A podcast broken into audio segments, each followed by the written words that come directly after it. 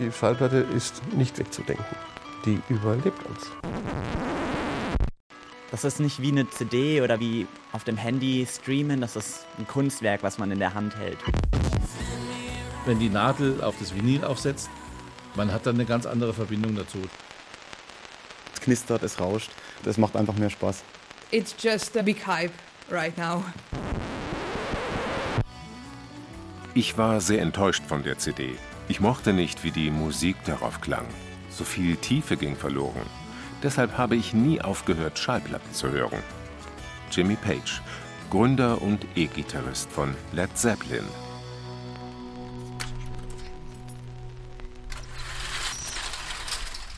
Ein Samstagvormittag in der Würzburger Innenstadt. Gegen 11 Uhr schließt Horst Friedrich seinen Plattenladen auf. Dessen Name ist irgendwie irreführend. H2O. Die zwei Leute, die damals den Laden gegründet haben, hießen Harry und Olli. Also H und O. Hat mit mir, Horst, gar nichts zu tun. Ich bin zwar seit dem Tag auch dabei, seit dem ersten als Geschäftsführer, aber die wollten halt nicht so diesen typischen Plattenladennamen, also was weiß ich, wie Plattentruhe. Also so diese Klischees wollten wir vermeiden. Und gab auch schon nette Interpretationen von Kunden, wie zum Beispiel H2O Musik, so wichtig wie das Wasser. H2O Wasser. Der Laden ist eine Würzburger Institution. Es gibt gebrauchte Filme auf DVD und Blu-ray zu kaufen, auch einige Musikbücher. Ansonsten viel Musik. Auf CD und seit jeher auch auf Schallplatte. Wir sind zu 90 Prozent Secondhand-Laden. Unsere Platten, die wir am meisten verkaufen, das ist sowas wie Pink Floyd, Dark Side of the Moon, auch gleich die Wish You Were Here mit dazu. Oder Motorhead Ace of Spades, die ist auch so ein Dauerbrenner. Also bevor so dieser Plattenboom oder Revival losging, da war schon drei Viertel Anteil CD und ein Viertel mit Schallplatten. Und jetzt hat die Platte ein Übergewicht. Da würde ich sagen, so 60, 65 Prozent von dem Umsatz sind Schallplatten. Das H2O gibt es seit 1995. Eine Zeit, in der Schallplattengeschäfte auf der ganzen Welt eher zumachten.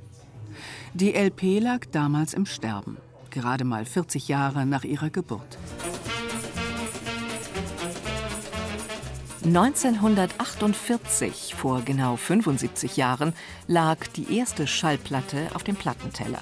So wie wir sie heute noch kennen, gepresst aus dem günstigen, praktisch unkaputtbaren Kunststoff Polyvinylchlorid, PVC. 33 ein Drittel Umdrehungen pro Minute.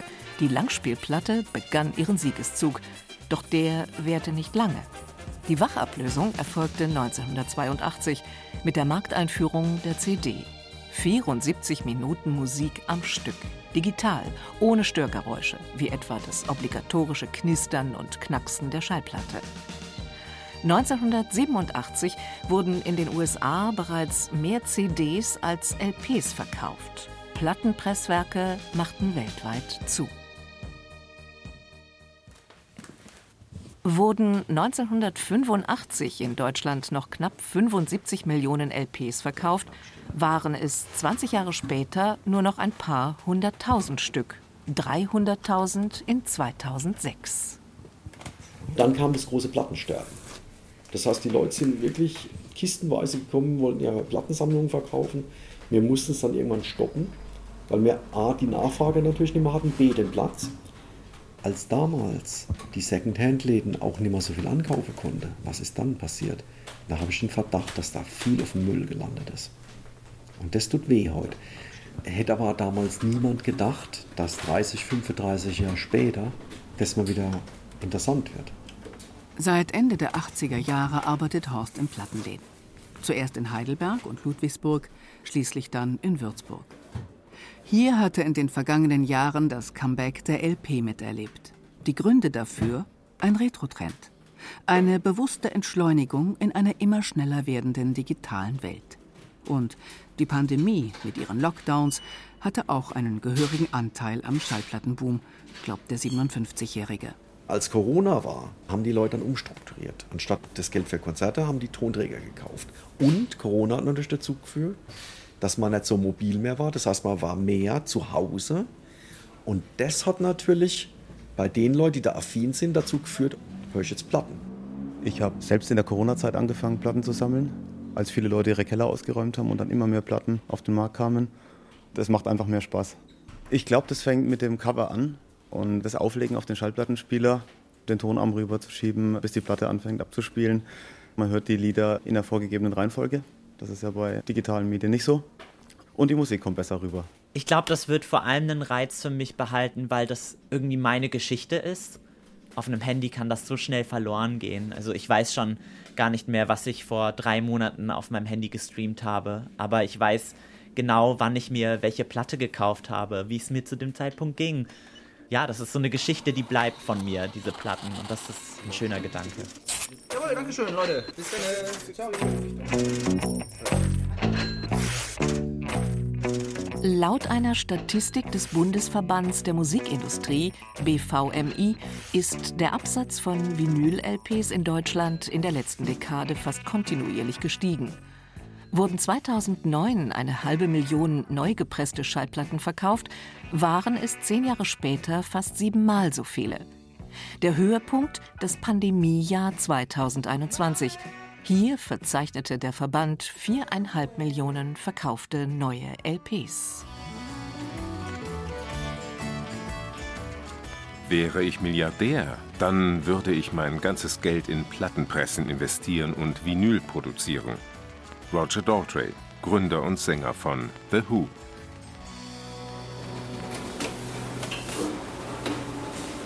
Tiefenbach im Landkreis Passau. In der kleinen niederbayerischen Gemeinde findet sich Bayerns erstes Schallplattenpresswerk. Helge Sudau ist Geschäftsführer und Inhaber. Da sind so Vinylpellets drin. Die werden dann über eine Schnecke verdichtet. Dadurch erhitzt sich das und bekommt dann so eine Konsistenz wie Knete ungefähr.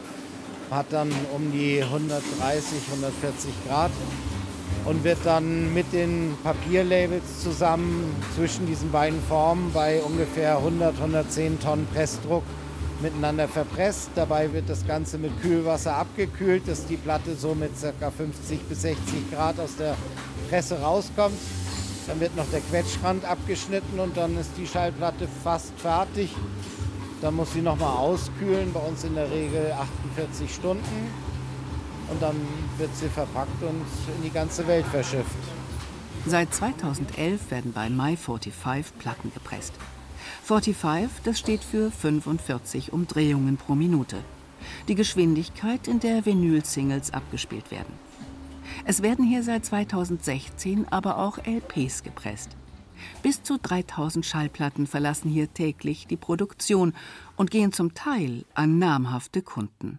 Deutschlandweit ist so einer Größennamen Fettes Brot zum Beispiel. Sportfreunde Stiller, genau. International kennt man vielleicht Mando Diao. Unsere Kunden sind Labels, sind Musikproduzenten, das sind Künstler von Neuseeland, Japan bis hin Südamerika, auch nach Afrika, Südafrika. Also wir haben, glaube ich, auf jeden Fall über 100 Länder beliefert jetzt die letzten Jahre. Im Durchschnitt haben wir so Auflagengrößen von 300 bis 500 Stück, auch mal 1000. Aber es sind auch Bands, die erstmal nur 50 Stück pressen, um das mal so als Demo zu verschicken. Und wenn es dann gut ankommt, dann pressen sie nochmal 250 oder 300 nach.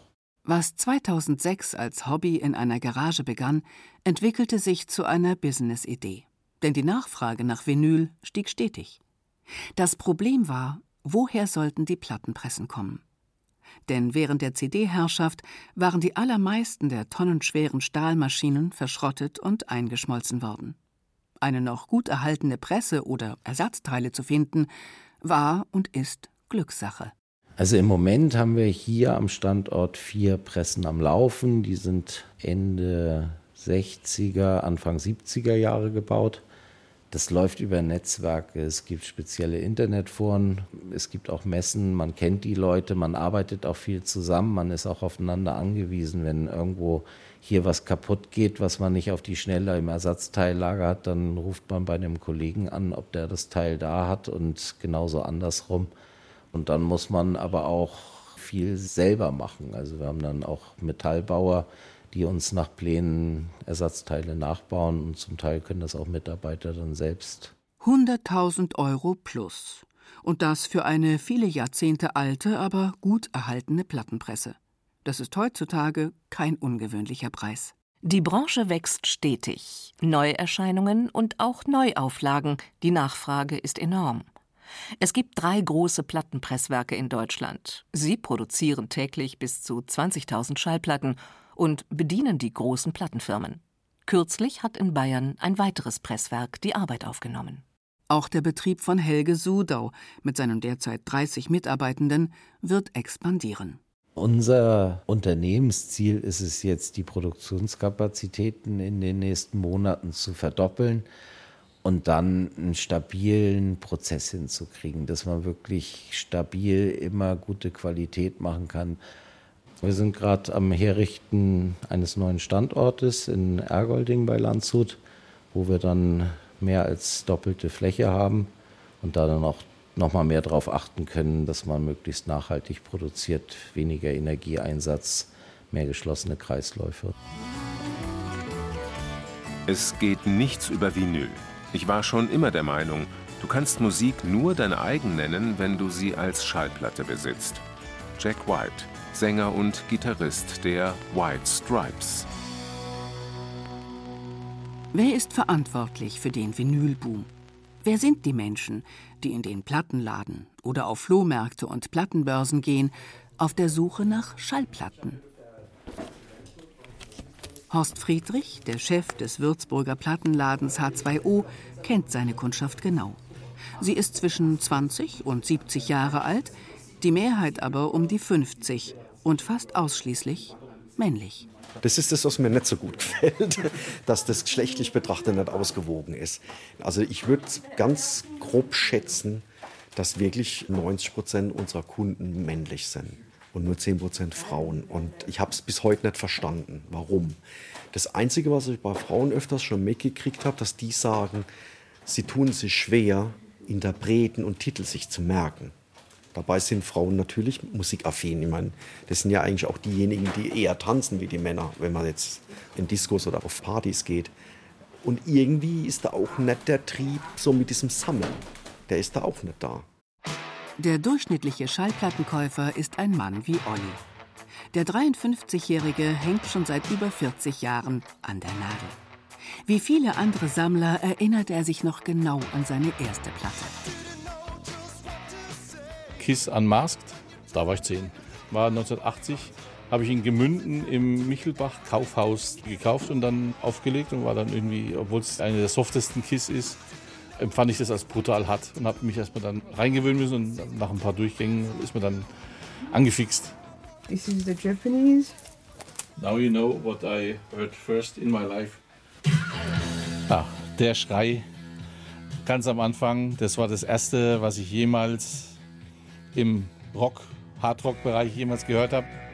Olli ist mit Lila verheiratet. Eine von den 10% Frauen, die auch Platten kaufen. Die Ungarin sammelt selbst Schallplatten. Ihre erste bekam sie mit 14 von ihrem Vater. Mob Rules von Black Sabbath. Mittlerweile hat die 26-Jährige über 100 Platten von der Band. Sie sammelt alles. Offizielle Pressungen und auch inoffizielle. Sogenannte Bootlegs. Black Sabbath, we have over 100 vinyl from them because I collect everything like bootlegs and uh, 7 inches, special releases, everything. Kiss-Platten weiß ich ehrlich gesagt nicht, wie viel ich habe, weil ich bin zwar größte Kiss-Fan, aber bei Kiss ist das Riesenproblem, es gibt Millionen verschiedene Platten und wenn ich anfangen würde, das zu sammeln, da gibt es nie ein Ende. In ihrer kleinen Wohnung in einem Dorf bei Würzburg haben die beiden rund 5000 Schallplatten in den Regalen stehen. Vor allem Hardrock und Heavy Metal Alben. Lila hat sich die Mühe gemacht, sie zu katalogisieren in der Online-Musikdatenbank Discogs. Diese ermittelt auch den ungefähren Wert ihrer Sammlung. About 200.000 Euros. That's, that's the maximum. Es gibt ja bei Discogs drei verschiedene Bemessungsgrundlagen: der Minimalwert, der Durchschnittswert und der Höchstwert. Also diese 200.000 wären der Höchstwert. Vor ein paar Wochen ist das Paar aus Japan zurückgekommen. Ihre vier Koffer waren voll mit Schallplatten darunter auch eine besonders wertvolle Platte. Das ist die Metal Merchant, ist sogar noch eingeschweißt. Sieht auf den ersten Blick völlig unscheinbar aus. Es sind vier oder fünf Songs drauf. Die haben wir in Japan in einem Plattenladen gefunden für 700. Normaler Marktwert 1500 bis 2000 Euro. Normalerweise gehe ich auch nicht über die 100 Euro pro Platte, aber das sind halt wirklich so handverlesene Ausnahmen. Wie viele andere Musikliebhaber hat Olli in den 90er Jahren angefangen, CDs zu sammeln. Doch seine Liebe für die Schallplatte war stärker. Viele Kompaktdiscs hat er mittlerweile verkauft. Das Knistern der Platten nimmt er gern in Kauf. Bei Hardrock, Heavy Metal gehört auch ein bisschen Dreck dazu, sagen wir mal so. Und eine CD ist clean. Bei einem Vinyl ist es mehr wie eine Live-Show. Man fühlt sich mehr mitgenommen bei der Sache. Und jetzt auch gerade bei Rock und Heavy Metal. Die Musik ist quasi für Vinyl gemacht worden damals. Irgendwer meinte mal zu mir, die CD ist besser als die Schallplatte, weil sie keine Oberflächengeräusche macht. Ich meinte nur, Kumpel, das Leben ist voller Geräusche. John Peel, legendärer BBC-Radiodisc-Jockey und Besitzer von 150.000 Schallplatten. Eine neue Schallplatte, da knackst und knistert gar nichts. Zu Besuch bei Clear Audio in Erlangen. Der Familienbetrieb feierte unlängst seinen 45. Geburtstag. In zweiter Generation leitet Robert Suchi das Unternehmen, zusammen mit seiner Schwester Veronika. Die High-End-Schmiede hat sich einen Namen gemacht in der audiophilen Community, vor allem unter betuchteren Fans der Schallplatte. Wir sind im Prinzip die Rolex, der Ferrari, der Bentley, der Plattenspielerhersteller. Wir produzieren exklusive, aber hochwertige Ware. Hier geht es darum, Preis-Leistung und Qualität herzustellen. Das geht nun mal nicht für 4,99. Das geht einfach nicht. Der günstigste Plattenspieler kostet 1500 Euro. Eine Obergrenze gibt es laut Robert Suchi nicht. Im Showroom präsentiert er das aktuelle Topmodell, den Clear Audio Statement Version 2. 1,30 Meter hoch, gebaut aus Aluminium, Edelstahl und Panzerholz. Der Tonabnehmer besteht aus 24-karätigem Gold. Der Plattenteller wird magnetisch angetrieben und schwebt wie auf einem Luftkissen. Das ist dann immer hier unser David Copperfield Papier, das wir dann immer so dazwischenlegen. Man sieht, also da ist wirklich kein Kontakt zwischen den Plattentellern. Und das ist natürlich etwas, das ist auf die Spitze gerieben, technologisch und mechanisch. Wollten wir einfach zeigen, was ist möglich. Und dabei ist dann dieses Statement entstanden, der dann in einem Gerüst von ca. 400 Kilo eingebettet ist, damit dann durch völlig äh, gegen Schwingungen und so weiter isoliert ist. Der liegt bei 150.000 Euro. Zwei dieser Luxusdreher werden monatlich produziert. Die Warteliste ist lang. Rund 90 Prozent der High-End-Plattenspieler made in Erlangen werden seit jeher ins Ausland verkauft, vor allem nach Amerika und Asien. Seit gut zwei Jahrzehnten steigt die Nachfrage, jährlich um rund 10 Prozent, schätzt der Clear Audio-Chef. Die Digitalisierung habe dabei dem Unternehmen in die Hände gespielt, ist er sich sicher. Das Streaming habe die CD abgelöst. Es bleibe nur ein Tonträger, die analoge Schallplatte. Und die habe klare Vorteile zum digitalen Angebot, meint Robert Suchi. Vielleicht ein kleines Beispiel dazu. Wir haben immer wieder Schulklassen auch, die dann hierher kommen. Und wir spielen dann äh, Ed Sheeran zum Beispiel, spielen wir erstmal auf so einer kleinen Soundbar von einem digitalen Medium. Und dann spielen wir es auf einer großen Anlage von der Schallplatte. Wenn Sie die Augen schließen, dann glauben Sie, Sie sitzen in dem Konzertsaal oder haben den Musiker vor sich. Da ist mehr Grundfundament, da ist mehr Räumlichkeit, mehr Präzision, die Stimme klingt natürlicher und so weiter. Das sind die Sachen, die glücklicherweise sofort hörbar sind.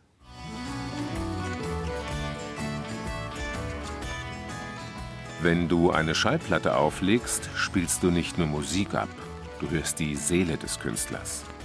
Soul-Musik-Ikone Isaac Hayes.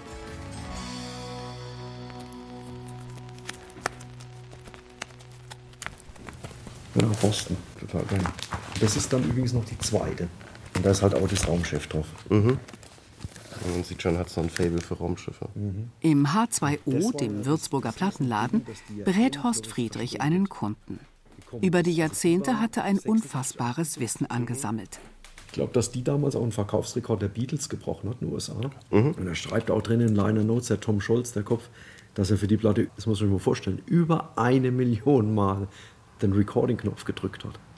Und endlos rumgemacht. Die Mhm. klingt ja auch echt wie Hammer. Mhm. Soll ich dir die Plastikhüllen dran lassen? Sehr gerne. Ja, dann machen wir das. Der 57-Jährige nimmt sich gerne Zeit für seine Kunden. Es sei wichtig, miteinander ins Gespräch zu kommen, meint er. Also definitiv hat so ein Laden wie hier eine soziale Funktion, weil man einfach mit den Leuten leicht ins Gespräch kommt durch dieses gemeinsame Interesse mit Musik. Dazu nehme ich mir die Zeit. Und natürlich gehen diese Gespräche dann irgendwann sogar auch über die Musik raus. Ja, ob das dann irgendwelche familiären Geschichten sind, Krankheiten, was halt das Leben so bewegt.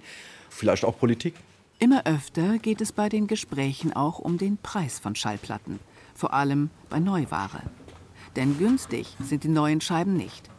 Die Musikindustrie hat erkannt, mit Vinyl lässt sich Geld machen.